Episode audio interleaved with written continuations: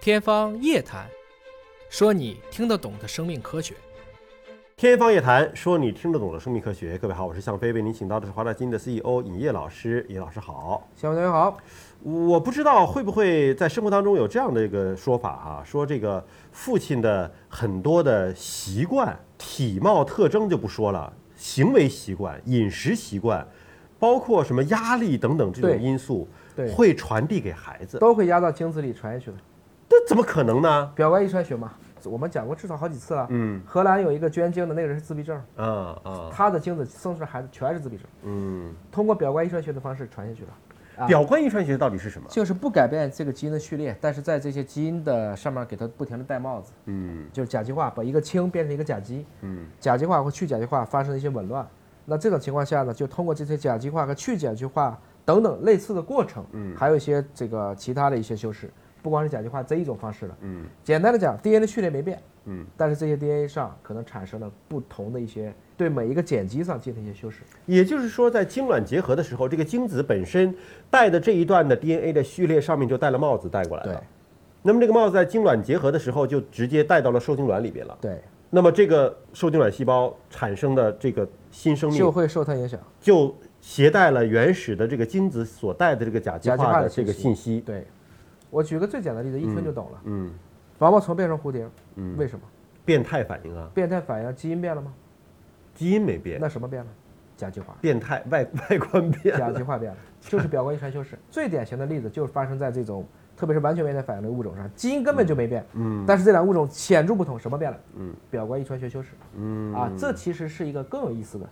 哎，所以比如说人的那个双眼皮，有的时候是带有双眼皮的基嗯因，但可能是到三十岁之后才有一个时间的开关。对这个也跟甲基化有关系吗？有关系，就是说有一部分是有关系，有一部分是说它不会在同一时间内表达所有的，它有一个印记，但是印记也是甲基化的范畴，都是表观遗传学范畴，这么理解也是对的。就是你的基因序列就是这么多，但是什么时候打开它，对，可能什么时候把这帽子摘掉，什么时候把帽子戴上，对还有一套调控机制。对，这道调控机制实际上是很复杂的，甚至远超过这个的影响。嗯我们如果用英文来讲，更容易去理解。比如说 “be” 这个词可以是 “am”，嗯可以是 “are”，可以是 “is”，、可以是 “was”，还可以是 “were”。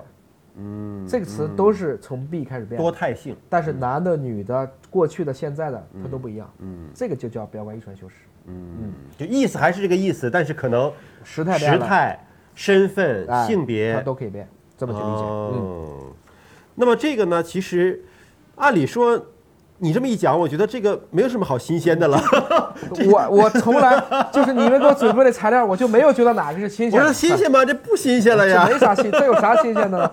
嗯是 啊，因为他提了一句说是非 DNA 传递方式，但你甲基化这不还是 DNA 传递方式吗？基于 DNA 序列，嗯但不是简单的我们说经典的遗传方式。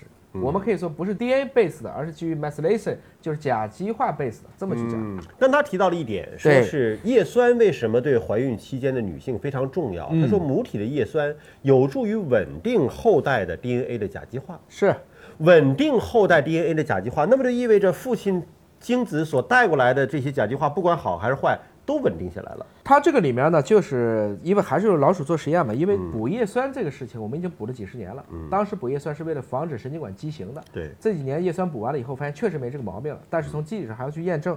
其中发现，如果缺叶酸，那么精子当中有一个发育基因，还有一个增强子的一个组蛋白，叫做 H 3赖氨酸四三甲基化。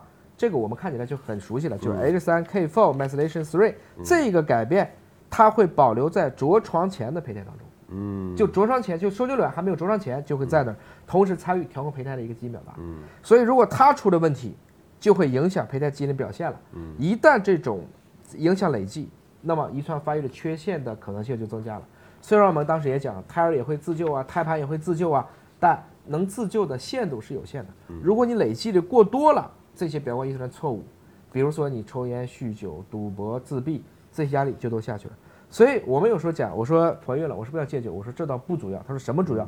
保持良好的心态很重要。嗯，如果你在特别郁闷的情况下，你可能去生一个孩子，真的大概率可能那个孩子不会特别的开心。嗯，因为我们有说这种自闭症，夫妻双方都没有自闭症，嗯，自闭症也不是从遗传上看看不出来的，嗯，就能单纯从遗传上解释自闭症，我们现在的数据解释不了百分之二十。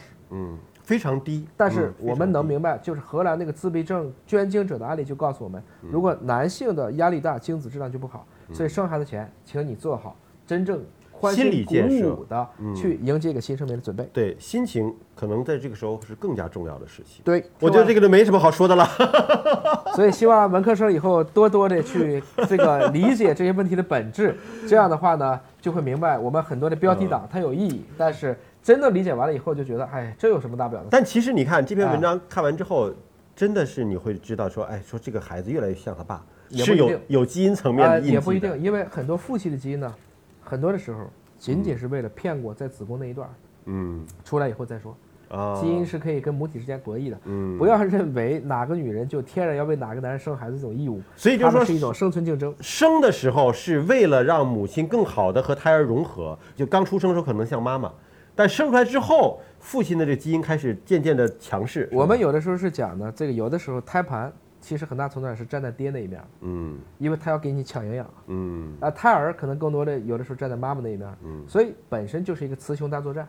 但是还有一点是我想强调的，就是甲基化本身还可以跨代遗传，可以隔一代跨再传下去，为什么呢？就是通过上一代的这种印记累积到这个子一代，子一代还可以传到子二代去，都可以的。哦，所以我们说，有的时候一些记忆就产生在这些甲基化。那帽子就摘不下去了，是吧？呃一般传到三四代可能就没有了、啊哦，，嗯所以这是个蛮有意思的话题。所以一般爹的心胸如果宽广的话，一般他的孩子嗯确实是属于比较大方所以爹强强一窝嘛，是吧？的。其其其实、哈妈强强一窝，妈强强一窝妈强强一窝，但爹不要往里去老惹祸。呃嗯，好，感谢您关注今天节目，下期节目时间我们再会。再会。